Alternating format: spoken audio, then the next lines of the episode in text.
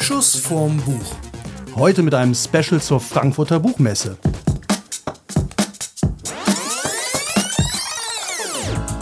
So, hallo und herzlich willkommen zu einer neuen Folge von Schuss vorm Buch. Heute sehr special, sehr besonders, sehr anders, weil nach 84 Folgen Steff heute mal ausnahmsweise nicht dabei ist. Was daran liegt, dass sie krank ist und sich entschuldigen lässt und auch alle Anwesenden herzlich grüßen lässt. Dafür ist bei mir unser heißgeliebter und spitzenmäßiger Buchhändler Alexander Bücken. Du vertrittst dann heute auch Steffi mit. Ich mache quasi so eine Doppelspitze. Ja, okay, Kein das, Problem. Das ist schon mal super. Ähm, bevor wir loslegen mit der Buchmesse, ich habe äh, für alle, die das jetzt schon hier sehen, äh, wir haben ein neues Gerät. Wir haben ein neues Technikgerät. Und was ich sehr lustig finde, das ist extra gemacht für Podcaster. Und äh, wo ich wirklich sehr lachen musste, oder beziehungsweise was mich echt ein bisschen ratlos hinterlassen hat, aber ich frage, gebe das gerne auch an dich weiter. Vielleicht hast du eine Idee, was die glauben, was Podcaster für Sounds brauchen. Also wir legen jetzt mal los. Ähm, fällt dir ein, in welcher Situation wir in dem Podcast diesen Sound brauchen können? Das wird schon schwierig. Wird schwierig, ne? ja, schon genau. schwierig, ja. Äh, sehr einfach ist, wenn ich, wenn du jetzt zum Beispiel, äh, kannst du einen schlechten Witz erzählen?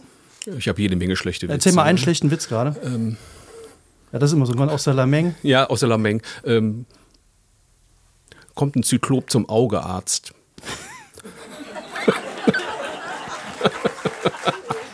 So, den, den Sound verstehe ich, Ja. ne? das ist klar. Äh, bei dem, Okay. was macht man damit? Stephen King, ganz klar. Ah, Stephen King. Stephen okay, King, ja. Hm? Stephen King, dann haben wir noch. Den finde ich immer gut, wenn man in der Situation so. Haben alle ihre Handys ausgemacht? Ja.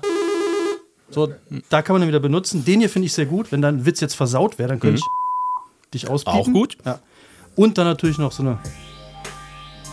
Hallo und herzlich willkommen hier zu unserem Podcast in der Buchhandlung Bücken. Schön, dass ihr alle da sind. Ist mir eine besondere Ehre. So, okay. So schöne 36 Grad warm. Es ist einfach. Ja, ich frage Sommerfeeling. ich frag mich tatsächlich, was macht man mit solchen Sounds? Also es ist so, wenn das die Grundausstattung ist, dann ich weiß nicht, wo wir die hier unterbringen sollen. Gibt es gibt's das, mit- gibt's das mit Aufpreis? Also, ich meine, je mehr Sounds, ähm, dass du dann irgendwie. Was Nee, du kannst nachkaufen. Du kannst auf jeden Fall okay. nachkaufen. Ja, du kannst jede Menge wissen. nachkaufen. Okay, dann würde ich jetzt sagen, kommen wir zum eigentlichen Thema des heutigen Abends. Äh, wollen wir mit der Frankfurter Buchmesse oder mit den Büchern anfangen? Was ist dir lieber? Ja, erstmal ähm, möchte ich auch unsere Zuschauer begrüßen. Weil das Du ist ja was ja- ganz sind deine. Ja, ja? nein, was heißt meine Zuschauer? Unsere Zuschauer aber, oder Zuhörer, weil wir machen ja heute einen Live-Podcast und das ist ja auch schon eine Besonderheit. Und äh, ja, wie schön, dass Sie alle da sind.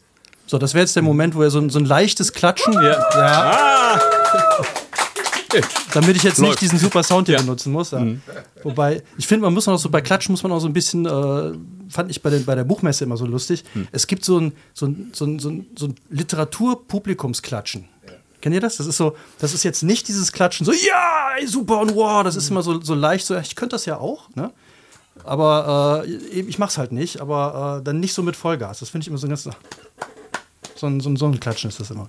So ein bisschen verhalten. Auf Ja, so ein bisschen Fälle. verhalten, aber. Äh. Also, möchtest du noch mehr begrüßen oder auch persönlich? Wir können ja schon fast persönlich begrüßen hier. Nein, das wird jetzt den Rahmen sprengen. Das sind einfach zu viele Menschen hier. Das kriegen wir gar nicht hin, ne? Ja, ja ich habe hab gesehen, äh, dass, dass die, die Vorverkaufszahlen sind ja schon durch die Decke gegangen. Absolut. Ja, ja. Hat deine Website das noch mitgemacht? Ähm, die ist zweimal War- abge ja, ja. abgeschmiert, aber jetzt. Ähm, ne? Und das sind, glaube ich, 1800 Prozent mehr als, äh, Als wir sonst. Mal. Auf alle stimmt, Fälle. ne? Also möchtest Ja. du dann jetzt mit, dem, mit den Büchern anfangen oder äh, möchtest du uns erst was von der Buchmesse erzählen? Ich kann was von der Buchmesse erzählen oder was. Ich war am Mittwoch. Vorige Woche war ich dort. Und ähm, ja, die Buchmesse ist im Endeffekt, klar, es war in Frankfurt und ähm, das ist ja die Herbstmesse, viele Neuerscheinungen. Es gibt ja jedes Jahr, weiß ich nicht, 60.000 Neuerscheinungen ähm, im deutschen Bücherwald. Das ist ja einfach unglaublich. Also eine Zahl, die hast du alle gelesen? Alle, alle. Ähm, deswegen ähm, habe ich auch jetzt nicht alle mitgebracht, ich habe nur einen Teil mitgebracht. Und ähm, was aber sehr spannend ist, ich sag mal, die Buchmesse auch mal so, ich sag mal, jetzt in der Nach-Corona-Zeit zu sehen, weil da ist doch einiges passiert. Und das muss man halt auch mal ganz klar sagen. Ähm, die Verlage, die früher sonst riesig äh, aufgetrumpft sind, ich sag erst mal 20, 30 Meter ähm, Stände hatten, die sind auf einmal nur noch ganz klein ähm, ja, in Parzellen vorhanden. Und ähm, ja, da hat Corona halt auch seine Nachwirkungen hinterlassen.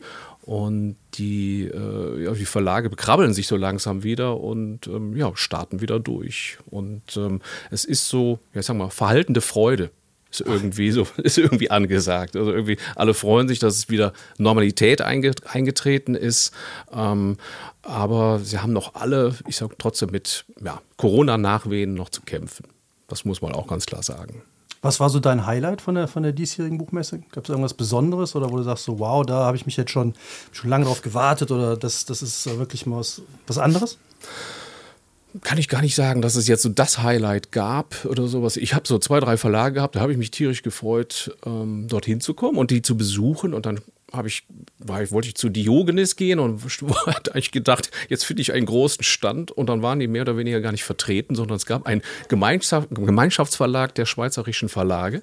Äh, Diogenes sitzt ja in Zürich und dann hatten die da irgendwie so zwei Regalmeter und das fand ich dann für so einen großen Publikumsverlag, ähm, fand ich das schon irgendwie äh, ein bisschen merkwürdig, äh, was das auch für eine Aussage ist. Ich meine, Messen sind teuer, das wissen wir alle. Und diese Standgebühren, ähm, die sind einfach ganz schnell in, in fünfstelligen Bereich. Ähm, aber so ein großer Verlag wie die Jogenis, ähm, ja, dass das so eine, so eine Aussage ist, so brauchen wir im Augenblick nicht, das fand ich dann doch schon etwas merkwürdig. Und, aber es gab halt auch andere Verlage, da hat man sich halt doch sehr wohl gefühlt.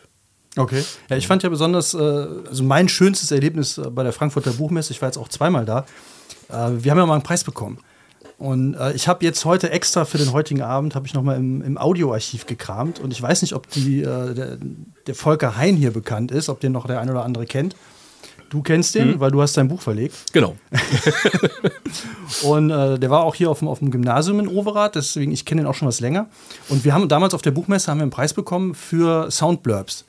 Äh, das sind Buchtrailer, die wir uns damals ausgedacht haben. Und äh, die Geschichte dahinter war, dass wir uns überlegt haben, wie kann man äh, nicht einfach den Klappentext vorlesen, weil ich meine, den kann ich selber lesen. Das ist jetzt nicht kein, kein Kunststück, oder? Und ich finde halt, dass die meisten Buchtrailer, die es so gibt, oder halt auch die Klappentexte, die dann vertont werden, basieren immer auf so: Erna P. kommt nach 24 Jahren in ihre Heimat zurück und ein dunkles Geheimnis wartet auf sie. Und dann kommt noch irgendwas anderes mit rein, dann stirbt einer und das sind so, ich sage, ja, das ist so, jedes dritte, jeder dritte Krimi hat ungefähr diesen Text, aber das sagt mir jetzt nicht viel über das Buch. Und dann haben wir gedacht, man müsste eigentlich mal Figuren aus dem Buch nehmen und die zum Leben erwecken, die aber in dem Buch gar keine große Rolle spielen. Oder, und das haben wir mit dem Schinderhannes gemacht, also mhm. das Buch hieß Kommando Schinderhannes, da geht es nachher um einen Mörder, der Politiker umbringt. Warum ist jetzt erstmal egal, aber das Interessante daran war, wir haben uns dann überlegt, wie könnte das denn aussehen, als diese WG, das war nämlich eine WG, vor 20 Jahre vor dem Buch. Also, was ist da passiert? Wieso sind die radikal geworden? Also, es muss ja irgendwo angefangen haben. Und dann haben wir halt ein, ein kleines Hörspiel geschrieben ähm, über diese WG und das haben wir dann umgesetzt. Und das äh, habe ich jetzt tatsächlich wiedergefunden. Und das würde ich jetzt einfach mal einspielen, damit alle mal einen Eindruck haben, was wir da gemacht haben. Weil das war wirklich so mein Highlight auf, die, auf der Frankfurter Buchmesse, da diesen Preis zu kriegen. Wo man selber irgendwie überhaupt nichts mit Literatur groß am Hut hat und dann diese ganzen Größen um einen rumlaufen und man steht, naja, ah hier, Preis. Fand ich sehr nett und äh, das ist, Moment, wo ist es hier?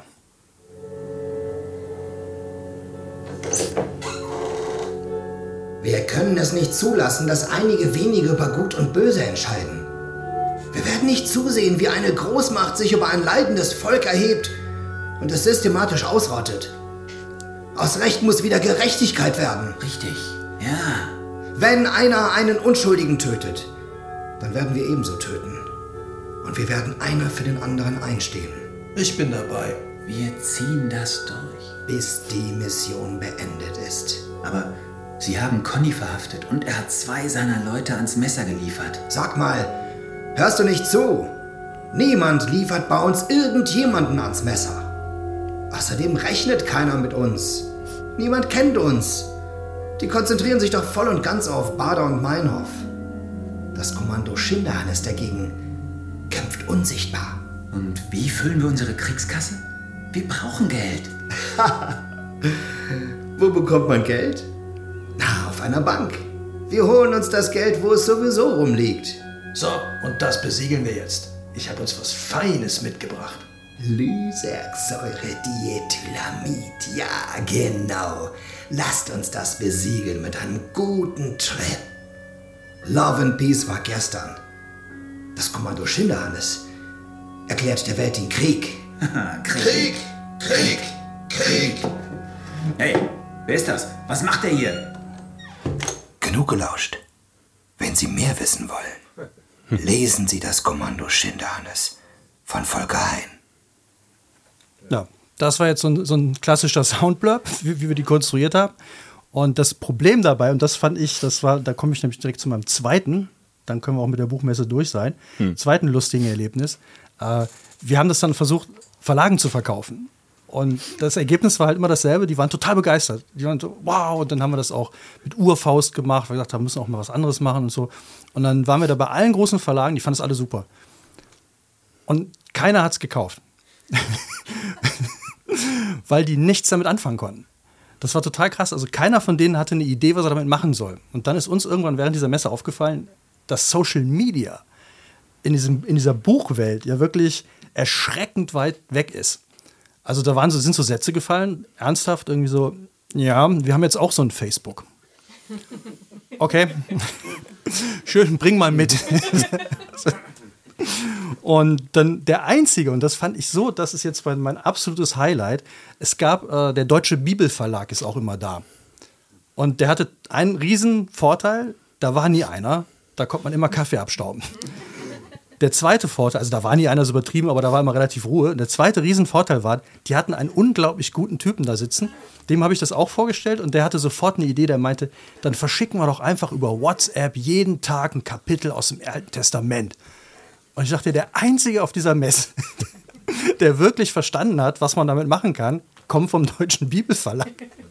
Und da muss ich sagen, das hat mein Weltbild tatsächlich so nochmal komplett umgekrempelt. Das fand ich aber, aber die haben es nachher auch nicht gemacht. Also das, äh, von daher, so. Und ein Verlag hat es tatsächlich gekauft. Wir haben auch drei Stück davon gemacht, ist aber nie gesendet worden. Also es ist nie rausgekommen, hat nie einer was mitgemacht, obwohl sie es sogar bezahlt haben. Und was haben Sie damit gemacht? Ich weiß es nicht. Vielleicht sitzt irgendwo ein netter Mitarbeiter des Verlags und äh, hört sich die bis heute an. Ich weiß es tatsächlich nicht. Keine Ahnung. Weil das ist schade, ne? weil die Idee ist ja super. Ne? Also die Leute anteasern und dann ähm, ein bisschen Geschmack auf mehr machen und dann äh, ja, das in der Schublade verschwinden zu lassen. Ja. Haben auch mal einen äh, für Spotify einen Werbe, einen 30-sekündigen Werbeblock gemacht. Für ein Buch. War auch gut. Aber äh, ist auch nie gelaufen, soweit ich weiß. Ich meine, solange die kaufen würden und bezahlen, wäre es mir ja sogar fast noch egal. Aber sie haben es halt dann weiter nicht gemacht. Ja, das. Äh, hast du sonst noch ein Heil irgendwas von der, von der Frankfurter Buchmesse, außer neue Bücher? Weil wir sind ja ein Literaturpodcast. Dürfen wir auch nicht vergessen. Das stimmt. Aber ich hatte jetzt kein Highlight, ich hatte jetzt kein Erlebnis, wo ich gesagt habe, boah, das ist jetzt einfach unglaublich. Das war, ich sag mal, es war eine schöne Messe, aber war jetzt auch jetzt keine spektakuläre Messe, muss man auch ganz klar sagen. Vielleicht nächstes Jahr wird es vielleicht besser. Wir gucken mal, was passiert. Alles klar, dann kommen wir zu unserer eigentlichen Aufgabe: Bücher. Was Ja. hast du mitgebracht? Ja, ich habe mehrere Romane mitgebracht. Ähm, ich habe einmal Anthony McCartan, Going Zero. Habe einen isländischen Krimi, Krimi. das muss ich aber wirklich nochmal ablesen, Satu Rame Hildur, ähm, Die Spur im Fjord. Und ich habe noch Alena Schröder, junge Frau am Fenster stehend, abendlich blaues Kleid, weil ich das neulich gelesen habe und das ist jetzt als Taschenbuch auch ähm, erschienen. Und das fand ich einfach unglaublich lesenswert und auch schön. Und ähm, ja, das waren so meine, meine drei, die ich jetzt mitgebracht habe. Okay, ich habe zwei mitgebracht. Einmal äh, Stephen King, den neuen Holly. Äh, der dritte Teil von einer Trilogie. Vielleicht geht es noch weiter, keine Ahnung. Und Andreas Gruber, Todesschmerz, wobei der steht für alle Grubers.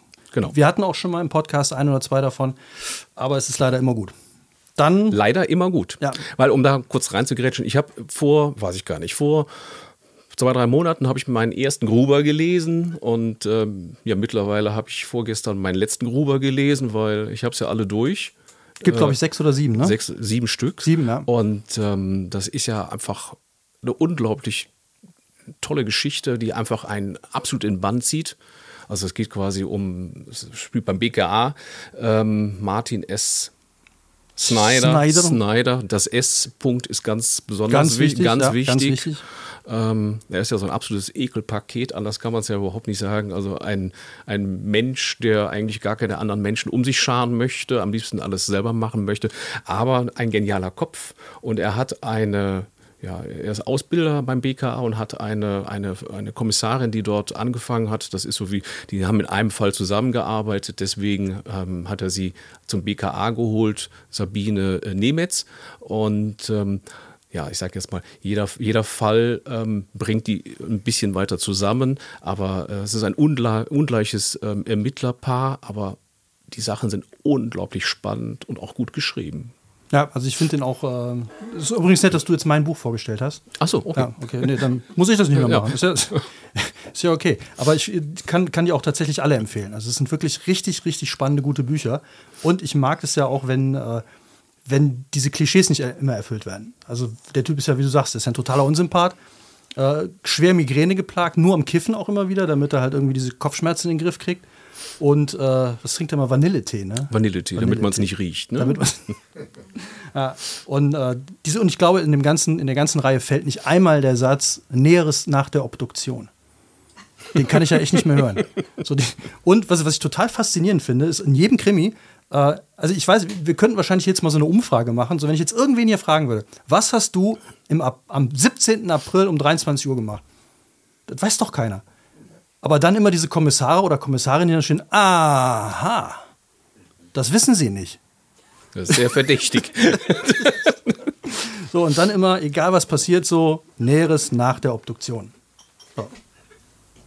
Also dann äh, nehmen wir den erstmal raus. Ne? Den haben wir dann, also die ganze Reihe wirklich, ich mach das mal so richtig wie, wie bei, äh, bei so einer Verkaufsshow. Oh ja. Das Buch mhm. einmal so nach vorne halten.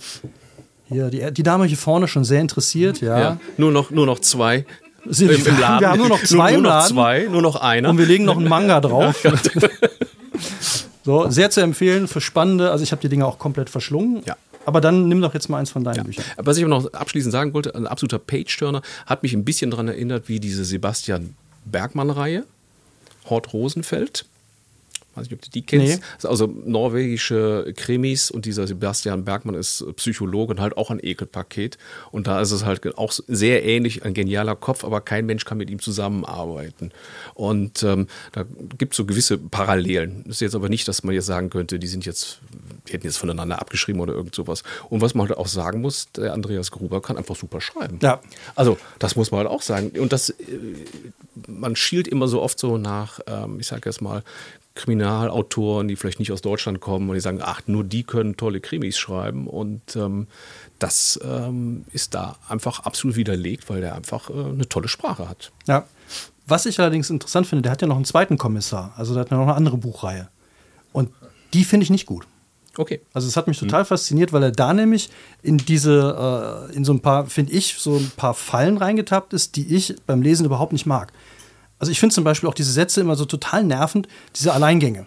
Ne? Also der Kommissar ist wieder, er weiß genau, er muss da, müsste da jetzt eigentlich rein und hat aber die Ansage gekriegt, äh, nee, warte auf Verstärkung und dann machen die es aber nicht. So, und dann begeben sie sich immer in Situationen, wo sie dann nicht rauskommen, wo alles in die Hose geht und denkst dir, wie blöd kann man sein? Lass hm. es doch einfach. Also wenn ich mit, ohne Pistole vor einem Gebäude stehe und weiß, da ist ein psychopathischer Serienkiller drin, ich gehe da nicht rein. Also ich würde auf die Kollegen warten so. Und, aber das ist ja in jedem Krimi so. Und das finde ich ist bei, macht er komischerweise bei dem hier gar nicht. Und so ein paar Sachen waren bei dieser anderen Reihe von ihm. Deswegen, ich finde es entspannt, dass er da so super schreibt und bei dem anderen halt eben eher nicht. Also da hm. ganz seltsam. Okay. Ja. Aber du wolltest noch, äh, du wolltest jetzt deine Bücher vorstellen und nicht meine. Ja, zu Stephen King kann ich ja nicht sagen, weil Holly habe ich nämlich noch nicht gelesen. Ähm, ja, ich bin ja auch immer ein Vielleser oder auch ein, ich lese auch unglaublich viel Krimis und ähm, was man ja auch sagen muss, es gibt ja auch unglaublich viel Schund, also einfach schlechte Krimis und ähm, die ich dann auch nur bis zur Hälfte lese und denke, oh nee, bitte nicht, das ist so, das ist alles so stereotyp, das ist alles so vorhersehbar und, ähm, und dann habe ich dann trotzdem aber einen Krimi wieder entdeckt, das ist die Spur im Fjord. Und das war ein Krimi, der hat mich, äh, als ich im Urlaub war, ähm, der hat mich zwei Tage begleitet und dann hatte ich das Ding durch und das habe ich gedacht, schön, freue mich, wenn der zweite Teil kommt, äh, wenn es weitergeht. Und ähm, wirklich ein sehr, sehr, sehr schöner Krimi. Es geht quasi um eine, eine ähm, um Hildur, die ist äh, Kriminalbeamtin, die im Endeffekt ähm, an einem, einem Fall arbeitet, der ähm, ich sag jetzt mal, sie in die Spuren ihrer Kindheit zurückführt. Jetzt kann man sagen, das gibt es ja auch immer wieder. Das ist so, so, ein beliebtes Thema, aber es ist dort ein bisschen anders, weil sie hat ein, ein Trauma. Ähm, sie hat zwei kleine Schwestern und die zwei kleinen Schwestern sind eines Tages spurlos verschwunden. Man weiß einfach nicht, ähm, was passiert ist. Da gab es eine Baustelle, da wurde ein Tunnel gegraben und ähm, die Kinder sind von der Schule nach Hause und sind dann durch diesen Tunnel gegangen. Ähm, das war aber dann, der war noch in der Baustelle und das sollten sie natürlich nicht, war verboten und sind aber auf der anderen Seite sind die nie wieder rausgekommen bei diesem Tunnel. Und ähm, ja, das Trauma, ähm, ich sag mal, das verfolgt sie und und dann ist es so, dass dort natürlich klar ist, es wird eine Leiche gefunden und sie fängt an zu ermitteln. Ähm, das führt dann noch zu einer zweiten, weiteren Leiche. Und ähm, ganz zum Schluss von dem ersten Teil ist es quasi so, dass sie ähm, bei einem Mörder oder dem vermeintlichen Mörder, dass da eine Hausdurchsuchung gemacht wird und das fällt quasi mehr oder weniger auf, dass draußen, ähm, ich sag mal, auf dem Misthaufen, dass da irgendwelche Sachen drunter versteckt sind und ähm, die Polizei oder die, die äh, Spurensicherung kommt und fängt an zu suchen und ähm, es kommt eine rote Jacke zum Vorschein und das ist genau die Jacke von ihrer Schwester oder von einer von ihren Schwestern. Und dann nimmt dieses ganze Drama so seinen Lauf und das ist einfach unglaublich toll geschrieben, ähm, die Charaktere sind toll. Also macht ein riesengroßer Lesespaß und der, ähm, dieser vermeintliche Mörder ist aber nicht der Mörder oder man weiß noch nicht, was passiert, aber er hat mit, den, äh, mit dem Tod oder mit dem Verschwinden der, ihrer beiden Schwestern nichts zu tun. Also das ist schon mal klar, weil er einfach ähm, erst später in das Land, ähm, ich sag mal, ähm, dahin gezogen ist und da hat er halt diesen Hof halt übernommen. Und jetzt versucht man natürlich fieberhaft, ähm, da die Spuren zusammenzufinden, ähm, was halt noch nicht ganz klar ist. Man weiß noch nicht, wohin da so die richtige Reise geht. Es ist quasi, es sind quasi zwei Geschichten in einem Roman. Also einmal gibt es den Mord an dieser einen Person und das andere ist quasi wie so eine Metageschichte, die Übergeschichte, also ihre eigene Geschichte, die jetzt wahrscheinlich über drei Bücher wahrscheinlich weiter erzählt wird, aber unglaublich gut gemacht. Du hast ja schon mal einen vorgestellt, wenn ich mich recht entsinne, bei unserer Weihnachtsfolge, da, äh, auch aus dem Norden. Hast du da so, so ein bisschen irgendwie jetzt eine Liebe für entwickelt, irgendwie aus, äh, für nordische Krimis? Also ich finde einfach, dass teilweise, ich sag mal, die skandinavischen Krimi-Autoren, dass die einfach unglaublich gut schreiben können. Also ich war immer schon ein riesiger Fan von Mankel, ähm, Edwardson und ähm, auch die Hort Rosenfeld-Sachen mit dem, mit dem Sebastian Bergmann, die haben einfach so eine, so eine gewisse Düsternis, ähm, einfach schon per se in den Krimis, weil einfach man manchmal das Gefühl hat, ähm, sag jetzt mal, die Tagen, äh, die werden überhaupt nicht mehr hell, so ungefähr da. Und diese Dunkelheit, die trägt sich irgendwie in den Herzen der Menschen irgendwie weiter oder sowas oder im Gemüt. Ähm, ich mag das sehr, wenn es so ein bisschen morbide ist. Und ähm, was ich auch mag, wenn man jetzt nicht sofort, sofort feststellen kann, also also da geht jetzt die Richtung hin. Also das ist mir einfach dann zu langweilig. Und es gibt aber auch Krimis, die sind einfach so überkonstruiert. Deswegen, ich bin jetzt auch kein großer Freund vom Fitzek oder sowas. Ich mag diese, also er kann zwar toll schreiben, aber mir sind die Krimis einfach so, äh, da kommt noch eine Wendung und noch eine Wendung und noch eine Wendung. Und das ist einfach mehr, das, das, als wäre das, als wäre die Geschichte am Reißbrett so entworfen worden. Dann versucht man dann noch eine Kurve und noch eine Kurve hinzukriegen. Und das ist halt hier nicht der Fall weil das halt einfach, ähm, die Geschichte fließt halt einfach. Und das ist halt sehr, sehr schön. Wo du gerade Fitzek sagst, das finde ich sehr spannend. Das Fitzek ist für mich einer der ganz wenigen Autoren, der ein paar tolle Bücher geschrieben hat, aber nicht eine einzige gute Verfilmung hingekriegt hat. Das finde ich total faszinierend. Die sehen alle, äh, weil ich, ich kam drauf, gestern habe ich nämlich gesehen, dass, glaube ich, bei äh, einem der großen Streaming-Anbieter, die wir hier nicht nennen wollen, ähm, eine neue, eine neue äh, Serie rausgekommen ist über das Buch Die Therapie. Mhm. Auch wieder eine deutsche Verfilmung. Ich glaube, ich weiß jetzt von, von einem der deutschen Sender, die wir hier auch nicht nennen wollen. Ähm, aber auf jeden Fall immer, wo man denkt, so, das ist so ein guter Stoff eigentlich, also gerade die ersten Bücher. Wie, wie kann man die so verhunzen und wie kann man da so unfassbar langweilige Filme draus machen? Also ist, ich habe das noch nie erlebt, das wirklich bei allen. Also ich meine, Stephen King kommen wir gleich zu, das sind ja sensationelle Verfilmungen. Und auch ganz viele mhm. andere Krimis, Mankell, Wallander, und das ist ja alles total großartig, aber ich kenne bis jetzt keine einzige erträgliche Fitzek-Verfilmung. Mhm. Und ich verstehe nicht warum. Aber vielleicht liegt es an diesem Überkonstruierten, dass man das überhaupt gar nicht so, äh, so hinbringen kann. Vielleicht ist das ZDF manchmal äh, dann doch. RTL hat es auch schon versucht. RTL hat es auch versucht. Okay, ich glaube, vielleicht liegt es am Budget oder so. Ich glaube, die neue Verfilmung ist auch wieder eine deutsche. Also, weil okay. die, die Schauspieler, die ich hm. als erstes gesehen habe, das waren wieder so ganz klassische wenn du den siehst, denkst du so, okay, er ist entweder im Tatort die Leiche oder ihm gehört die Kneipe oder man kennt das Hm. ja so eine, das sind ja irgendwie immer dieselben. Und, äh, aber dann finde ich es spannend, du hattest ja auch mal hier äh, Babylon Berlin vorgestellt. Ja. Das sind auch dieselben Schauspieler und es ist unglaublich gut verfilmt. Also die, Ja. die können das ja anscheinend, aber anscheinend nicht alle. So wird es sein. Ne? Also, und Babylon Berlin ist äh, großartig. Ne? Ja, da müssen wir Also, auch nochmal ja, ein dann machen wir machen, auf Special jeden zu. Fall. Mit, mit Ja, Autor am mit besten, Autor.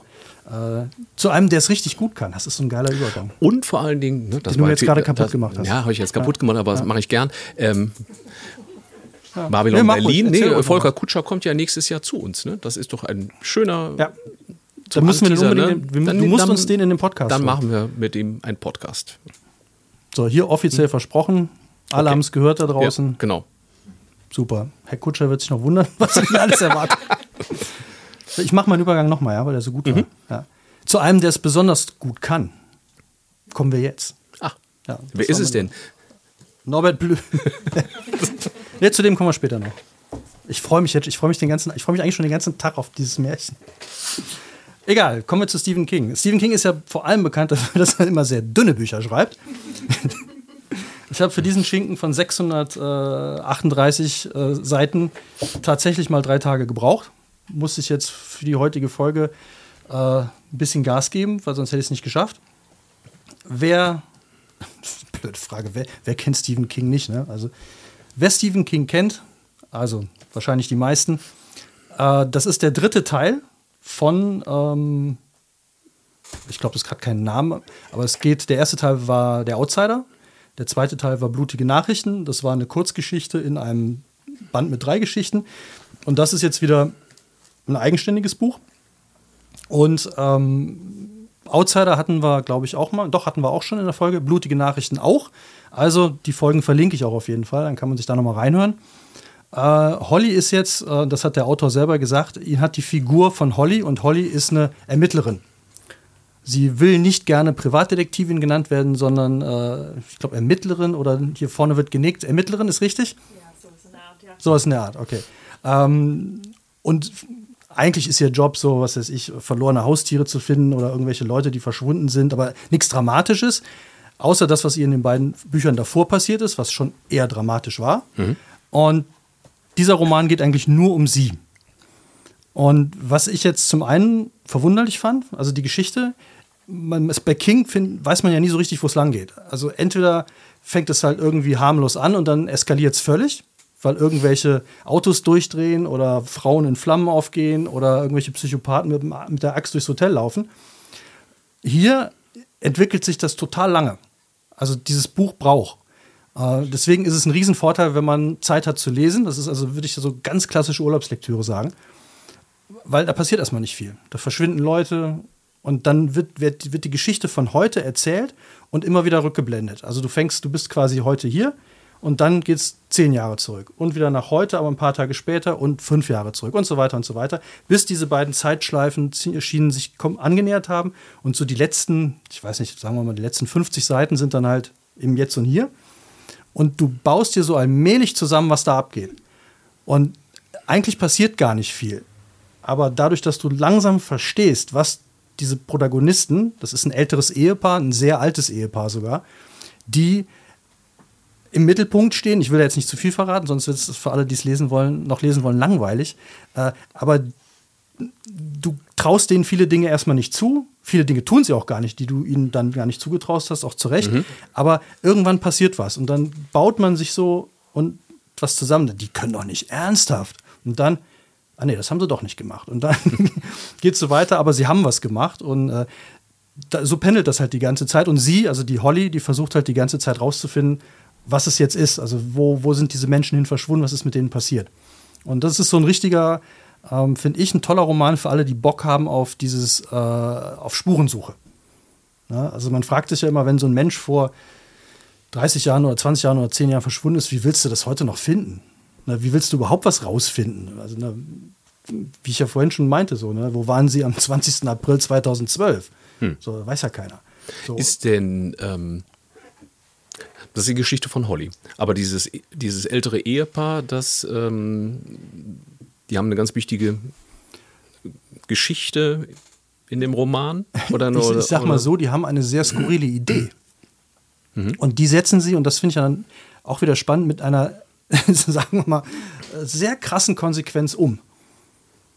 Und da kann ich aber jetzt leider tatsächlich, weil wenn ich jetzt den leisesten Hinweis geben würde, dann äh, wäre es vorbei. Das ist, Okay. das ist traurig. Also, aber das wäre der ganze Spaß weg. Aber es ist wirklich, man kommt so allmählich in die Richtung, was die vorhaben könnten und denkt sich, na komm, nee, das, ist, das machen die doch nicht wirklich so.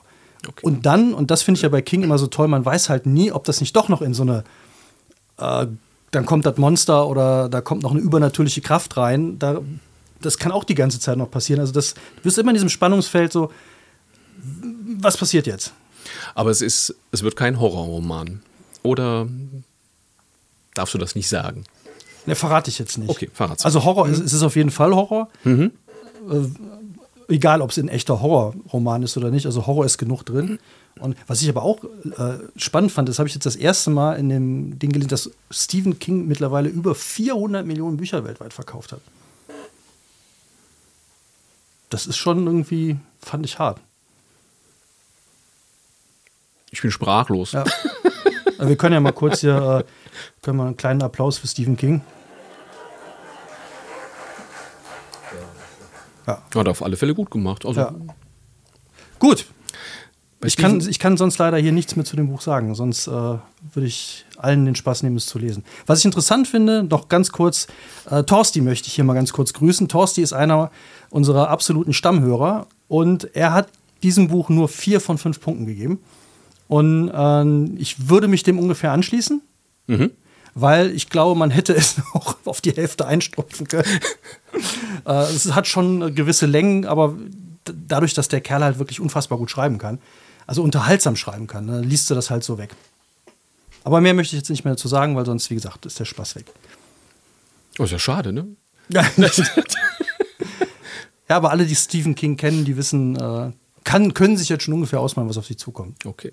Und für alle, die Stephen King kennen und mögen, lest es. Das ist wirklich gut. Kann es äh, ohne, äh, also vier von fünf heißt er wirklich nur in einer eigenen Liga. Also das Stephen King, ich, hat der überhaupt mal ein schlechtes Buch geschrieben? Schlecht will ich nicht sagen, aber manchmal doch äh, sehr lange. Ich habe zum Beispiel der Anschlag gelesen. Das waren 1200 Seiten. Ja gut, er übertreibt es Ja, mal ein bisschen ja, Länge. habe ich aber- auch dann irgendwann gedacht, boah, Was war ja nicht schlecht. es könnte auch ein bisschen schneller gehen oder so. Aber ich hatte noch eine Frage, weil du hast ja vorhin gesagt, das wäre eine Trilogie.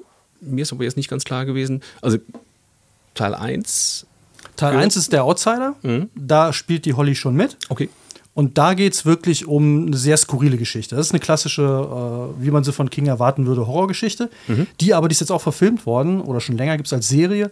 Ähm, eine unglaublich geile Geschichte ist. Also wirklich so, wo du richtig mitfiebern kannst, weil du die ganze Zeit denkst, also geht es um ein Verbrechen, was ein Typ begangen haben soll und der muss das auch, also alle Spuren sind total eindeutig, der muss das gemacht haben. Der kann aber nachweisen, dass er nicht da war. So, und dann bist du halt irgendwie 500 Seiten damit beschäftigt, warum, wieso, das kann, hä? So, und dann kommt halt irgendwann die Lösung, dann kommt halt quasi so dieses klassische King-mäßige und im zweiten Teil taucht dieses, nennen wir es mal Monster wieder auf. Und im dritten Teil sei jetzt nichts zu. Gut. So, jetzt habe ich viel gequatscht, jetzt Ja. äh, darfst du wieder was vorstellen. Ja, ich habe ja vorhin schon gesagt, wir machen jetzt einen großen Schritt. Ähm, Mal weg von Krimis oder weg von, genau, wir gehen mal weg von Krimis, einfach Ja, zu einem ganz, mal die ganz klassischen Roman. andere Literatur genau, bedienen, ja, die, ja. die schöne Literatur. Man muss auch sagen, wir wussten gar nicht, was wir mitbringen.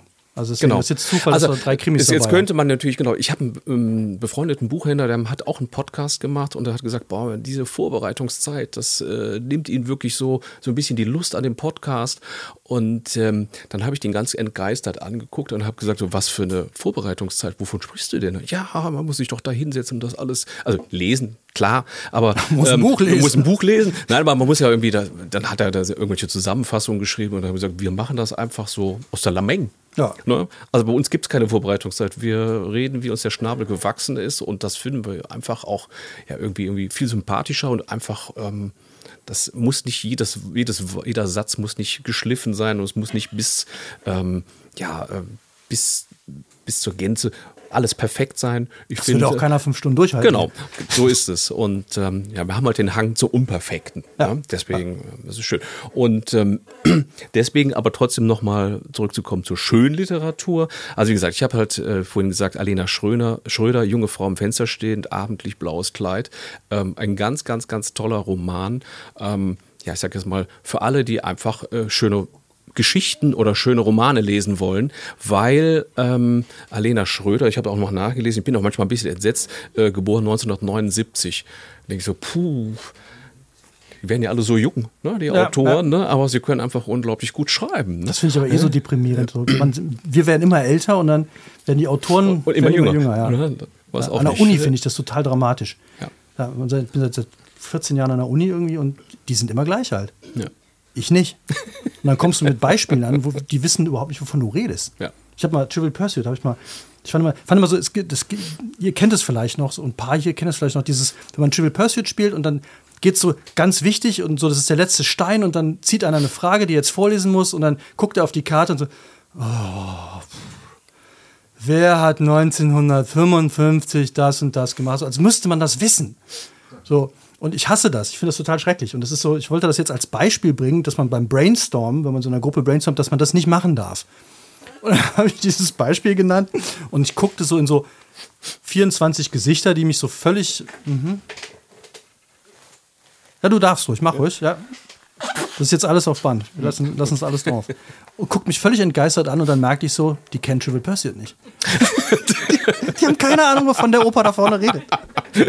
Und dann habe ich mir so, okay, Reminder an mich selber, äh, neue Beispiele suchen. ja, aber Ja, so ein bisschen wie der Opa erzählt vom Krieg. ja, Ne? total. Total. Ja. Ja. Und jetzt werden die Autoren auch noch immer jünger. Ne? Immer jünger, ja. Ja. Okay. Zurück zu Alena Schröder. Jahrgang Ähm, 79. Jahrgang 79, ja. Ähm, die hat auch noch ein neues Buch geschrieben, das hieß Transit. Und die kann einfach unglaublich toll schreiben, ist wirklich eine ganz, ganz tolle Person und ähm, die hat einfach eine wunderbare Sprache. Es geht ähm, in der Geschichte, ähm, die Hauptperson, das ist die ähm, 27-jährige Hannah, die ihre Mutter im Altersheim besucht. Und ähm, sie haben da so ein bisschen ja, ambivalentes Verhältnis oder sowas. Also die Mutter, äh, die Großmutter ist einfach sehr, sehr mürrisch, ähm, sehr abweisend zu, zu ihrer Enkelin. Und die Hanna ist aber im Leben auch noch nicht so richtig angekommen. Also irgendwie, sie weiß auch noch nicht, wo die Reise hingeht. Sie hatte, also, sie hatte ein Verhältnis mit ihrem Professor ähm, an der Uni. Oho, ne? Was guckst du mich jetzt so an? Ja, weiß auch nicht. Fiel mir gerade so ein. Ähm, und ähm, Fiel dir gerade so ein. Und Das schneiden wir doch Das raus. schneiden wir doch Ja, raus, ja. Jetzt ohne Applaus. Dann, äh, okay, ne. Und ähm, oh, gut. Und ähm, dann passiert ähm, eines Tages folgendes: Sie findet einen Brief bei ihrer Großmutter, die halt irgendwie die Post also rumliegen hat, und dort ähm, ist ein äh, israelischer äh, Rechtsanwalt, der schreibt ihr und ähm, schreibt äh, in dem Brief, und den macht sie dann auf, und da steht dann quasi drin, ähm, da sie ja auch äh, eine Verfolgte des Nationalsozialismus war, ähm, könnte es sein, dass, ähm, weil ihr damaliger Mann, ähm, ein Jude, äh, eine Kunsthandlung hatte, dass ihr wahrscheinlich noch ähm, etwas zusteht, weil sie haben irgendwelche Listen gefunden, wo es halt um verschwundene Kunstwerke geht, die wieder aufgetaucht sind oder auf die sie sich auf, auf die Suche machen. Und ähm, die Hanna ist total, nicht entsetzt, aber total irritiert, weil ihre Großmutter überhaupt nicht über die damalige Zeit sprechen will. Und ähm, jetzt könnte man sagen, das könnte sie, die könnte die Hanna ja noch ihre Mutter fragen. Nur ihre Mutter ist halt, ähm, ich sage jetzt mal, die ist verstorben. Und die Großmutter und die Mutter, die hatten ein ganz schlechtes Verhältnis. Die sind überhaupt nicht, die kamen überhaupt nicht miteinander klar. Und, ähm, und auch die Mutter kam mit ihrer Tochter auch nicht besonders gut. Also es sind unglaublich viele Facetten, wie sie in der Familie, wie sie halt schiefgehen können. Und ähm, aber Hannah lässt einfach nicht locker und will einfach ähm, ja, unbedingt wissen, was halt damals ähm, passiert ist. Und sie, sie fragt auch, ähm, dein, dein, dein damaliger Mann, der hatte eine Kunsthandlung, erzähl doch mal. Aber sie rückt einfach nicht raus. Und ähm, der Roman hat quasi so zwei, zwei Seiten. Also einmal spielt es in der heutigen Zeit, einmal spielt es in den Ende der 20er Jahre. Und ähm, man, je mehr man liest, umso tiefer steigt man in diese Geschichte ein und man erfährt natürlich dann doch schon, was dann damals natürlich halt äh, vorgefallen ist. Und das hat er aber so klug gemacht und so toll beschrieben, dass das einfach ähm, totaler Lese, ein totaler Lesegenuss ist. Ne? Das ist ähm, toll. Einfach schön. Ich habe mich so ein bisschen daran erinnert, weiß ich, wenn äh, einer von Ihnen vielleicht äh, von dem Tom Saller, wenn Martha tanzt äh, oder Martha tanzt gelesen hat. Das haben wir auch hier in dem Podcast mal Ja, haben wir vorgestellt. ja. Ähm, da ist die Geschichte etwas ähnlich. Ähm, jetzt nicht, dass sie voneinander abgeschrieben hätten oder sowas, aber so, so die, die Grundgeschichte ist, äh, ist äh, sehr nah beieinander. Ähm, nur ähm, der Tom Saller hat einen komplett anderen Sprachstil als Alena Schröder. Also die Alena Schröder kann einfach unglaublich tolle Sätze einfach formulieren und das äh, fließt. Während der Tom Saller, das ist schon fast, das sind ganz kurze, prägnante Sätze, wie so, fast wie so ein Stenograf, könnte man sagen, hat aber auch seinen absoluten Reiz. Und ähm, ja, das ist einfach ähm, ja, ein sehr, sehr, sehr schönes Buch geworden. Und ähm, das kann ich nur wärmstens empfehlen. Wem würdest du es empfehlen oder wann würdest du es äh, zum Lesen Ich empfehlen? glaube, also ich, ich sage jetzt mal, ähm, für alle Personen oder alle Leser, die jetzt sagen, ich habe erstmal vielleicht keine Lust auf einen Krimi. Das ist das eine. Ne? Oder haben schon alle drei gelesen? Äh, genau, alle. Ähm, nein, die einfach sagen, ähm, ich möchte einfach eine schöne Geschichte lesen und äh, oder eine schöne Geschichte einfach ähm, haben mit ähm, Buch, was auch einen, ja, einen guten Tiefgang hat. Aber es ist jetzt nicht so, dass es jetzt, dass es jetzt dadurch jetzt schwer verständlich wäre. Oder dass man sagt, ich lese zehn Seiten, dann ist die Konzentration. Man kann einfach wunderbar in die Geschichte eintauchen. Also es lässt sich Was gut ich, lesen. was ich spannend finde, ist, dass es momentan echt einige Bücher gibt, die sich mit Briefen beschäftigen. Also wo, wo ein Brief der Auslöser von irgendetwas ist. Und ich frage mich jetzt, weil jetzt, ich kenne das Buch ja noch nicht, äh, ob das jetzt gerade so eine, so eine Reminiszenz, weil das auch gerade ja jemand schreibt, der, der jünger ist, Ja. an, die, an eine Zeit, wo es noch Briefe gab. Weil ich meine, heute schreibt ja wahrscheinlich kaum noch einer Briefe. Das heißt also, unsere Folgegeneration wird jetzt keine Briefe mehr finden können. Und äh, ob die jetzt mein Postfach aufmachen, äh, mein Outlook oder sonst was, das wage ich mal zu bezweifeln. Aber glaubst du, dass es so, dass, dass gerade jetzt so viele Briefromane auftauchen, äh, weil wir jetzt die letzte Generation sind, die das noch hat und dass man das so ein bisschen vermisst demnächst? Also ich kann das jetzt so nicht beurteilen, ähm, dass da jetzt gerade irgendwie mal, eine Welle oder sowas kommt oder dass jetzt besonders viele Romane ähm, damit jetzt zu tun haben oder sowas. Ist mir jetzt eigentlich nicht, nicht bekannt. Das ist natürlich witzig, weil ich hätte ja eine größere Auswahl an Büchern mitgebracht und habe da hinten, was ich jetzt aber nicht vorstellen will, ist aber auch ein Briefroman. Ähm, Ja. Aber es, das ist wahrscheinlich jetzt dann äh, vielleicht ein Zufall, wer weiß. Nee, also tatsächlich, ich habe jetzt ne? bestimmt äh, sechs oder sieben Bücher in den letzten drei, vier Monaten in die Hände gekriegt, wo es wirklich um, wo der Auslöser immer, ich habe einen Brief gefunden oder einen bekommen oder ja, meistens irgendwo gefunden in der Kiste oder weil jemand gestorben ist, dann im Erbe und so und dann wird, entwickelt sich daraus was. Und das ist ja dann quasi tatsächlich demnächst nicht mehr möglich. Das stimmt. Ja. Und es ist natürlich klar, ähm, ich sage erst mal, wenn jetzt irgendwie, ich sage wenn die Großeltern versterben oder irgendjemand und man äh, kümmert sich um den Nachlass, irgendwas Persönliches, was man dann so sucht, ist natürlich in der Regel dann auch ein Brief oder irgendein Dokument, ne, worum es dann sich halt irgendwie vielleicht eine Ja, den Facebook-Account ne? wirst du nicht finden.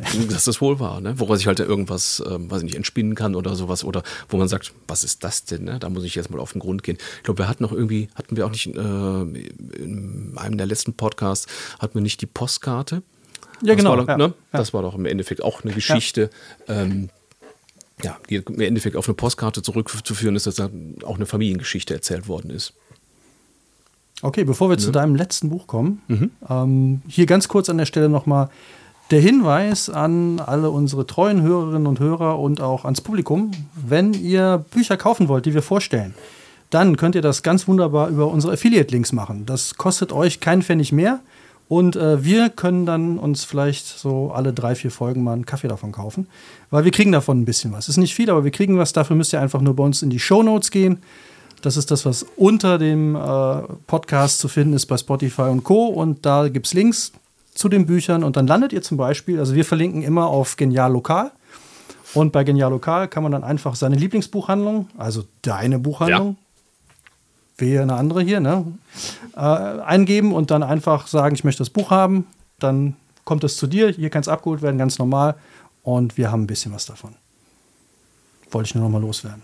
Ich werde immer wieder danach gefragt, weil Leute Angst haben, dass sie dann irgendwie das Buch nicht kriegen oder es teurer wird oder und äh, weil sonst ist der Podcast ja komplett for free. Gut, was hast du uns, bevor wir denn zum, ich sag mal, äh, tragischen Höhepunkt des Abends kommen, äh, zu dem ich gleich noch was sagen möchte. Ich habe hab da sogar gleich noch was zu recherchiert. Das fand ich jetzt auch sehr nett. okay.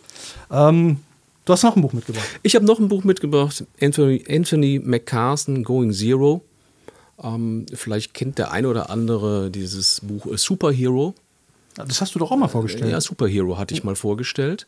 Und ähm, da ging es um eine Geschichte von einem krebskranken Jungen. Ja, Bei genau, Going ja. Zero ist, äh, da geht es um ganz was anderes.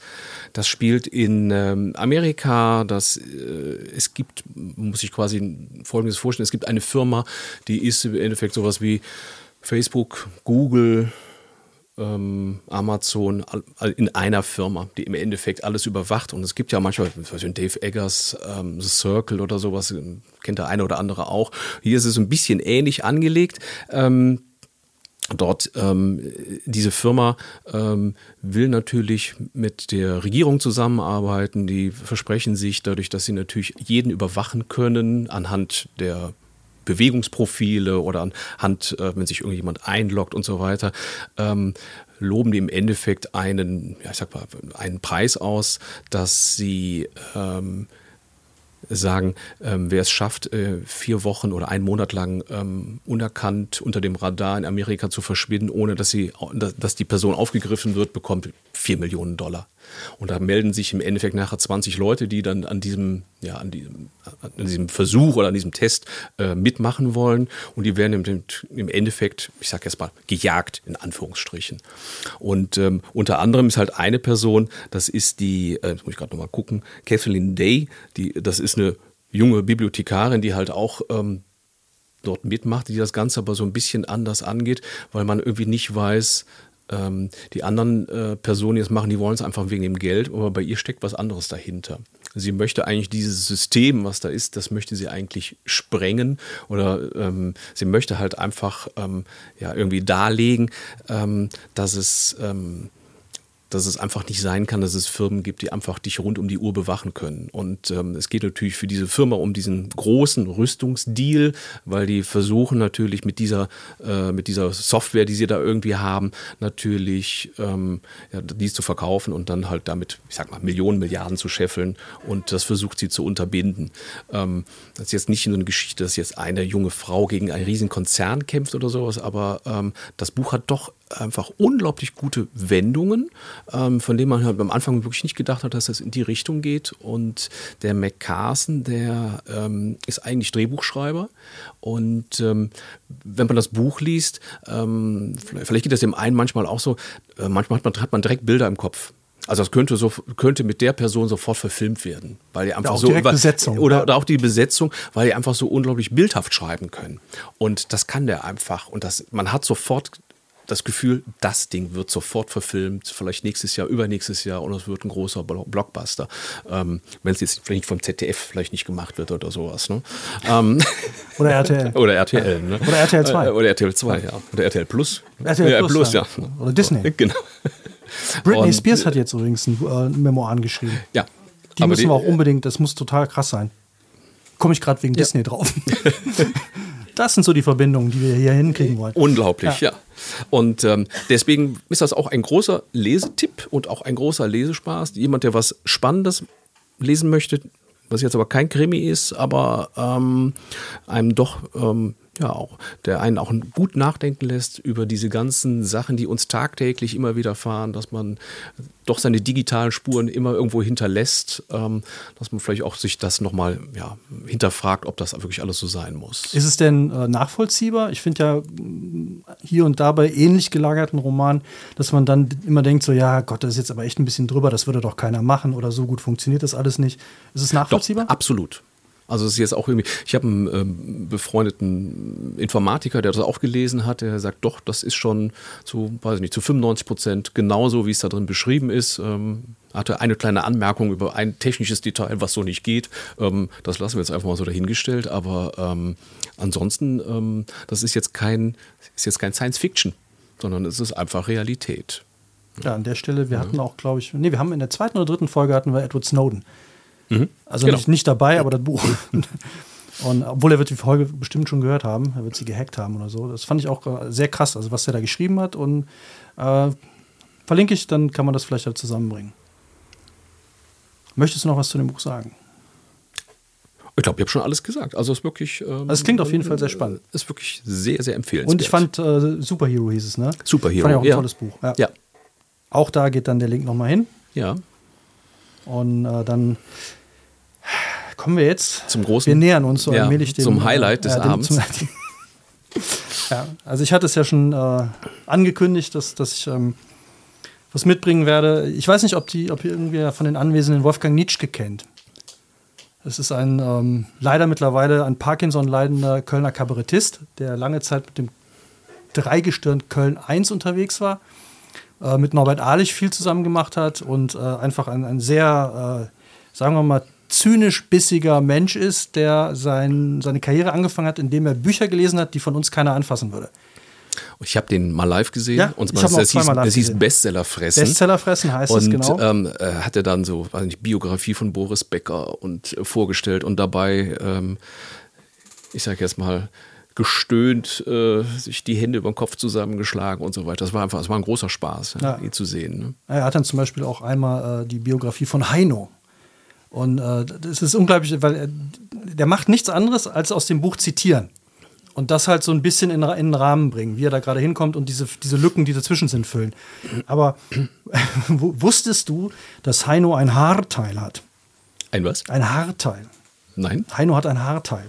Und das hat er schon immer, weil sein damaliger Manager ihm gesagt hat, dass das gut aussehen würde.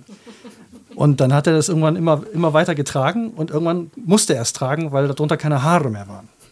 Und äh, der Rollkragenpullover war auch so eine Erfindung von seinem ersten Manager, der gesagt hat, äh, wir brauchen einen Gegensatz zu diesen äh, Hippies ne, und Liedermachern, so wie Hannes Wader und sowas. Und du musst jetzt irgendwie da äh, diesen Rollkragenpullover, den schwarzen Rollkragenpullover und dann, äh, das war komplett aufgebaut und genau so gewollt. Und er hat jetzt ein neues Album rausgebracht. Heino hat gerade ein neues Album rausgebracht. Äh, ich habe noch nicht reingehört, aber ich glaube, es wird wieder, es ist, es ist irgendwie ein Highlight wieder. Es waren irgendwie wieder Rocksongs oder irgendwas hat er sich jetzt diesmal vorgenommen. Also, äh, aber toll, also solche Sachen hat er halt gemacht. Und er hat unter anderem, ähm, ich habe ihn mal angeschrieben, das fand ich sehr nett, dass er sich wirklich die Mühe gemacht hat, mir zu antworten, weil ich wollte den, weil ich diesen, diese Bestseller fressen. Ich habe die alle, alle Folgen, alle Bücher, alles gelesen. Ähm, ich wollte ihn unbedingt im Podcast haben. Und dann hat er mir wirklich sehr nett zurückgeschrieben, dass er halt leider an Parkinson leidet und überhaupt keine öffentlichen Auftritte mehr macht. Er schreibt halt nur noch ein Tagebuch, das ist öffentlich, das kann ich auch hier nur empfehlen. Findet man unter bestsellerfressen.de oder halt unter seinem Namen wolfgangnitschke.de. Äh, lohnt sich. Und er hat, und jetzt kommen wir zu, zu dem eigentlichen Fundstück äh, der Woche, was er ausgegraben hat, ist das Buch Die Glücksmargarite von Norbert Blüm. Und alle, die sich jetzt fragen, Norbert Blüm, Norbert Blüm, das sagt mir was. Ja, es ist tatsächlich Die Rente ist sicher. die Rente ist, die, die, die Rente ist sicher, sicher. Ja, der, der Norbert Blüm, dessen Sohn ja bei Brings spielt, ne? Richtig. Der Am Schlagzeug. Christoph, Christian. Ich glaube, Christian. Hm? Also deswegen haben wir eine direkte Verbindung äh, ins Rheinische und überhaupt. Äh, ja, ich wir haben jetzt zwei Sachen. Äh, die eine Geschichte möchte ich nur kurz zusammenfassen, weil ich die Auflösung äh, an, ab einem ganz bestimmten Punkt so gut finde. Und sie, sie kommt so, ich frage dich, ob du damit rechnest jetzt, was dann passiert. Also, das ist der Titel, heißt, das Buch heißt Die Glücksmargarite. Und diese Glücksmargarite ist tatsächlich eine Margarite, aber wie sich das gehört in einem Märchenbuch, natürlich ist es ein verwunschener Prinz. So, warum der jetzt eine Glücksmargarite geworden ist oder überhaupt eine Margarite, keine Ahnung. Aber er ist eine Margarite mit vier Blättern geworden. So, jetzt geht diese Geschichte los. Da kommt ein Schneidergeselle, der will, die, will diese Margarite da pflücken, weil er denkt, oh, vierblättrig, das ist ja was Besonderes. So. Und dann sagt die Margarite aber so, nein, äh, lass mich hier stehen, ähm, ich habe noch was anderes vor oder so. Ir irgend sowas sagt die da. Und dann ähm, geht weiter, er macht das dann, dann kommt eine Schlange und ein Lamm und ein Schaf und so das gesamte, alles, was da so in der Gegend ist, kommt vorbei und die Margarite dann sagt dann immer, nein, lass mich hier stehen, ich warte auf wen, irgend sowas. Und irgendwann kommt dann ein Schneidergeselle, der anscheinend äh, einen schlechten Tag gehabt hat, nimmt diese Margarite, genau, schlechter Tag, seine Freundin hat ihn verlassen oder unglückliche Liebe, er nimmt diese Margarite und will jetzt dieses übliche, sie liebt mich, sie liebt mich nicht, sie liebt mich nicht machen. Die Margarite sagt wieder, nein, lass mich hier stehen, ich muss weg. Äh, Und dann, er nicht, er zupft die dann und zupft dann, sie liebt mich, sie liebt mich nicht, sie liebt mich, sie liebt mich nicht. Und beim Bei letzten vier, Blatt, bei vier Blättern ist es ja auch relativ schnell zu sehen. ja, und er war jetzt auch nicht der cleverste, weil dann muss man nur richtig anfangen. Äh, er er hat es nicht hingekriegt mit dem Anfang, das letzte Blatt ist raus und nee, oh, und sie liebt mich doch nicht, schmeißt die Margarite weg und die Blätter in alle Winde. So, jetzt kommt irgendwann, wie immer in solchen Märchen, eine Bauerstochter, äh, unglückliches Mädchen, wer auch immer. Auf jeden Fall eine gute Frau. Also gut, ganz wichtig. Sie nimmt diese Margarite, weil die Margarite, also sie sieht das und dann ruft diese Margarite, hilf mir, ich bin ein verwunschener Prinz. Und dann nimmt sie die Margarite, also den Rest, der davon übrig geblieben ist, legt den an ihr Herz. Und was glaubst du, was jetzt passiert? Ich habe keine Ahnung. Komm, denk mal nach. Lass, Kommt ein, es, lass, kommt, es kommt ein Prinz zum Vorschein. ja, aber was hat dieser Prinz, was ist mit diesem Prinz passiert? Keine Arme. Keine Arme und keine Beine mehr. Das, ist, Herr Schitterpinse. das, das, das, das steht da wirklich drin. Das ist doch, ich fand ich unfassbar. Das ist ein Kinderbuch, ne? Also wir. Ich, damit auch alle glauben, dass ich hier keinen Plötzlich blitzt es hell und oh Wunder, die Margarite verwandelt sich in einen schönen Prinzen, allerdings ganz ohne Arme und Beine. So, jetzt haben die, ist natürlich eine blöde Situation, sag ich mal, ne, Prinz ohne Arme, ohne Beine. Aber Und, mit dem äh, Königreich wahrscheinlich, ne? Oder Königreich natürlich. Ähm, aber eine Gänseliesel hat jetzt, das ist ja eine, ich sag mal, eine unvorteilhafte Situation, alles in allem. Also machen die beiden sich auf und suchen diese Blätter wieder, damit ein Zauberer dann die wieder, ihm dann die Gliedmaßen anlabern kann. Und das schaffen die auch. Also dann, das Geschichte geht dann weiter, die suchen, dann liegt der eine liegt im Brunnen, äh, eins ist irgendwo angeschwemmt worden und äh, sie finden es dann und zum Schluss sind natürlich wieder alle glücklich, alles super. Aber nur damit man jetzt schon mal weiß, so in welche Richtung das hier geht. Von diesem wunderbaren Kinderbuch. Und jetzt habe ich, äh, weil ich, wir, wir brauchen ja an so einem Abend auch einen passenden Abschluss. Eine Geschichte, die so, wo man anschließend beruhigt ins Bett gehen kann und denkt so, ach ja, war ein netter Abend, haben ein bisschen viel geredet, aber so, jetzt kann ich mich so einkuscheln. So. Und was kann es da Besseres geben als das Märchen Die gute Tat von Norbert Blüm? Ich habe dir das jetzt markiert, was du lesen Ja. musst, ne? also wir haben das nicht abgesprochen, Nee, gar nichts. Das passt, das ist- live. Ja, muss ja immer noch so ein, was, so ein Ass im Ärmel haben, würde ich mal Ja. sagen. Ein Margaritenblatt im Ärmel, falls man mal irgendwo in eine komische Situation kommt.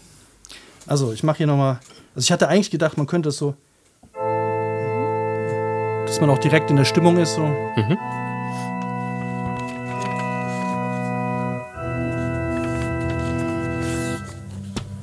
So. Hoch im Norden sprudelte seit Tausenden von Jahren auf der Felsinsel Tingeland ein Geysir. Und einmal im Jahr, pünktlich um Mitternacht des 13. Monats, brach der größte Geysir aus. Doch kein heißer Schwefelwasserstrahl schoss dann in die Höhe wie an den anderen Tagen, während der anderen Monate. Eine Urkraft schleuderte eine schwarze, übel riechende Fontäne aus, unter, aus der Unter in die Oberwelt, das flüssige Gift des Bösen. Und wie jedes Jahr wurden sie alle von dem bevorstehenden Ereignis angezogen, die am Schlechten gefallen fanden und dem Schlechten verfallen waren. Im Morgengrauen des 13. Tages, des 13. Monats, wirbelte ein Sturm aus dem Norden die heimtückischen Trolle, die einst dem Donnergott Thor den Hammer geraubt haben, durch die Luft. Es kamen von einem Taifun herangeschleppt die e Ja, die Erinen, Die das Erinen. später, was das ist. aus dem alten Griechenland, immer auf der Suche nach Rache. Wenn es kein Verbrechen zu rächen gab, stifteten sie Unheil. Teufel aus der Hölle schwammen im Lavastrom eines Vulkanausbruchs ans Licht, süchtig nach bösen Taten und Elend. Für sie gab es nichts Schöneres, als sich mit höllischen Gelächter im Jammer und Leid der Menschen zu suhlen. Die Hexen vom Blocksberg flogen auf düsengetriebenen Besenstielen den Geysirtanz des Schreckens. Ihre Flugbahnen wurden dabei enger und enger, bis sie alle in einem einzigen Augenblick aufeinander stießen. Und das ganze Hexengemenge explodierte mit einem einzigen furchtbaren Knall und zerplatzte in einzelne Körperteile. Das ist ein Kinderbuch, ne? Dran Arme. Beine, Füße, Rumpfteile, Hände, Finger, Augen, Ohren, Nasen fielen wie Hagelschauer auf den glitschigen, gelblichen Inselboden von Tinghelland. Die Hexenmünder, die überall herumpurzelten, schrien wie irr und erfüllten die Luft mit ohrenbetäubenden Lärm. Aus den Hexenarmen wurden giftige Schlangen. Aus den Hexenbeinen giftige Leguane. Aus den Hexenohren giftige Skorpione. Aus den Hexenaugen giftige Quallen. Aus den Hexenfingern giftige Lurche. Und aus den Hexennasen giftige Krebse. Und im Morgengrauen des 13. Tages des 13. Monats warf das lila schimmernde Meer eine schreckliche Armee an das Ufer von Tingeland. Hyänen, die anstelle ihrer Läufe Räder besaßen. Skorpione, die ihre Scheren mit Panzerfäusten bestückt hatten. Krokodile, deren Schwänze keine Schwänze mehr waren, sondern Raketen als Abschussbasis dienten. Riesige, giftige Todesspinnen, die auf Teleskopbeinen Jagd auf alles machten, was sich bewegte. Ja, nee, das lassen wir weg. Ach so, das wusste ich ja nicht.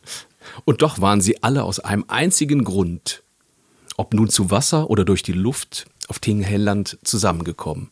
Sie wollten um Mitternacht des 13. Tages, des 13. Monats, aus dem großen Geysir trinken, um sich wieder mit der bösen Energie aufzuladen. Im letzten Jahr hatten sie auf der Welt so viel schlimme Dinge getan, dass ihre Kraft beinahe verbraucht war. Zu Fuß, zu Huf oder zur Kralle gelangten viele der bösen Wesen nunmehr mit letzter Anstrengung über die Inselklippen zum Geysirfeld. Eine Stunde vor Mitternacht rückte dann eine Prozession von 13.310 100 und 13 weiß schimmernden, kopflosen Totengerippen an. Sie erreichten unter dem Absingen von wüsten Liedern den Festplatz rund um den Geysir. 13.1313 phosphorisierende Schädel schwebten über ihn in der Luft und stöhnten unaufhörlich. Die Skelette griffen nach den Totenköpfen, hielten sie bereit, um sie mit dem Gift aus dem Geysir zu füllen an Mitternacht. Äh, So, jetzt überspringen wir ein paar Zeilen. Äh, Also für alle, die jetzt noch nicht eingeschlafen sind. Äh, Jetzt kommt der Teil äh, der Rettung. Die Rettung naht. Äh, Und zwar kommt die Rettung äh, aus Gröndal. Und äh, ein kleiner Junge fischt irgendwie mit seiner Schwester. Und wie das immer so ist, die fischen ja dann nicht nur Fische, dann kommt immer irgendwann die Fee, der Engel oder sonst was. In diesem Fall ist es der Engel, äh, den sie rausfischen. Und zwar derjenige, der eigentlich auf den äh, Geysir aufpassen sollte. Den haben sie jetzt gefischt und der sagt dann folgendes: Ich kann jetzt nichts gegen die bösen Kräfte unternehmen, aber ein Mensch, der Gutes tut, ist stärker als 13 Millionen Teufel. 13 äh, meinte er. Bitte sag es den Menschen, damit sie an sich glauben und sich jemand findet, der das Höllenvolk in die Schranken weist. Das Kind setzte sich mit dem Lamm, das war auch noch dabei, in das Fischerboot. Seine Eltern fuhren in die Welt hinaus und verkündeten die Botschaft überall. Wie ein Lauffeuer verbreitet sich die Nachricht: Ein Mensch, der Gutes tut, ist stärker als 13 Millionen Teufel. Ich glaube, jetzt kommt der Teil, der dann so zur Beruhigung dient. Ja. Die Armen sagten es den Reichen, Die Kleinen den Großen, die Frohen den Traurigen, die Kinder den Erwachsenen, die Frommen den Gottlosen, die Hässlichen den Schönen, die Mutigen den Feigen, die Klugen den Dummen, die Hungrigen den Satten, die Wachen den Müden, die Schüler den Lehrern, die Kellner den Gästen, die Müller den Bäckern, die Leser den Dichtern, die Musiker den Dirigenten, die Suppen den Köchen, die Autos den Fahrern, die Schiffe den Kapitänen, die Rehe den Jägern, die Schweine den Metzgern, die Kühe den Melkern. Den finde ich eigentlich noch besser, die Kühe den Melkern. Sag mal, hast du gehört? die Diebe den Polizisten. Die Schwachen den Starken. Und alle freuten sich, dass sie endlich wussten, wie man das Böse besiegen kann. So, und da jetzt anscheinend es nicht raus, ausreichend ist, dass die Kühe den Melkern und so weiter Bescheid sagen, muss natürlich auch die Tierwelt noch ins Boot geholt werden. Okay. Die Biene sagt es dem Adler, Der Adler dem Hirsch, der Hirsch der Schnecke, Die Schnecke dem Känguru. Das Känguru der Ameise. Die Ameise dem Tiger. Der Tiger der Ziege. Die Ziege dem Krokodil. Das Krokodil der Grasmücke. Die Grasmücke dem Flusspferd. Das Flusspferd den Hühnern. Die Hühner dem Papagei. Und der wiederholt in einem fort: Ein Mensch, der Gutes tut, ist stärker als 13 Millionen Teufel. Dafür, dass wir es nicht geübt haben, war Ah, super. perfekt. So. Moment, Moment, Moment, Moment, Moment. Ihr glaubt doch nicht, wir sind fertig. Blöd an der ganzen Sache ist nur, weil jetzt kommt der Haken, wie immer. Die Menschen vergaßen vor lauter Freude über die gute Botschaft, sie auch wirklich ernst zu nehmen. Mhm. Zwar wussten jetzt alle, was zu tun war, um das Böse zu besiegen, doch keiner tut es. Und so kommt's, wie es kommen musste. Über all dem war es am Ende des 13. Tages des 13. Monats Mitternacht geworden und der große Geysir ausgebrochen. So, ich übersp wir überspringen jetzt wieder ein bisschen, weil äh, längere Erzählung. Kurz zusammengefasst, ähm, die gute Tat muss ja jetzt noch vollbracht werden. Und äh, diese Familie haben eine Goldkrake zu Hause. was auch immer das ist, ich habe keine Ahnung. Auf jeden Fall schwimmt bei denen eine arme Familie, aber das Einzige, was sie haben, ist eine Goldkrake in einem äh, Aquarium. Und die wollten sie irgendwann zu Geld machen. Und jetzt ist die gute Tat, dass dieser Junge mit dem Lamm und der Schwester und Fischer und bla, und dass die jetzt alle sagen, oh, dann werfe ich diesen Goldkraken zurück ins Wasser. Mit dem Spruch, ach, wir werden auch ohne Geld zurechtkommen. Das macht es ja dann immer so glaubwürdig. Und dann, kaum war dieser aber in den Wellen verschwunden und mit ihm der Goldglanz, da erschütterte ein schweres Erdbeben die Teufelsinsel. Den Skeletten wurden die Totenköpfe aus den Knochenhänden gerissen. Trolle, Hexen, Erinen und all die anderen schrecklichen Wesen stürzten übereinander, während die Giftfontäne zusammenfiel und unter dem Geysir plötzlich der Boden wegbrach. Mit viel Getöse und Geschrei kugelten die Bösen in den sich weit öffnenden Schlund, dem, dicht, dem dichte Schwefelschwaden entströmten. Es gab noch ein Geräusch wie von einem gewaltigen Rülpser. Der nackte Felsboden hob sich wieder aus der Tiefe und es herrschte Stille. Tingeland lag ruhig da wie an allen Tagen in allen Monaten. Das war jetzt das Ende. Puh, ist ja noch mal gut ausgegangen. Ja. Und damit sind wir auch am Ende. ja. Ich äh, danke dir für deine Bücher und für die zur Verfügungstellung mal wieder deiner Buchhandlung. Gerne.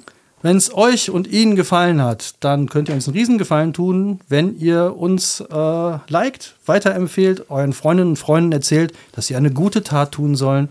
Also erzählt es den Bienen, die Biene erzählt es dem Hirschen. Wobei meine Lieblingspaarung ist das Krokodil und die Grasmücke, das hätte ich gerne gesehen. Aber auch der Melker. Also, Die Kuh dem Melker, ne? das, das ist auch sehr so, schön. ja, ja finde ich auch sehr nett. Möchtest du noch Wir ansonsten? haben, ah, nein, ansonsten, es hat mir wieder sehr viel Spaß gemacht, Mats. Vielen Dank an dieser Stelle. Und wir haben ja noch einen neuen Termin. Wir haben einen nächsten Termin und da ist dann auch hoffentlich Steffi wieder mit dabei. Am 7. Dezember sind wir wieder live hier in der Genau. Buchhandlung bei dir. Ja. Und dann werden wir ein anderes Thema haben. Wahrscheinlich würde ich jetzt mal tippen, Weihnachtsgeschenke. Das wäre eine sehr gute Idee. Das äh, könnte ich mir gut vorstellen. Und bis dahin sagen wir Tschüss und auf Wiedersehen. Alles klar. Macht's gut und hoffentlich gut. hören wir uns beim nächsten Mal wieder. Bis dann. Danke.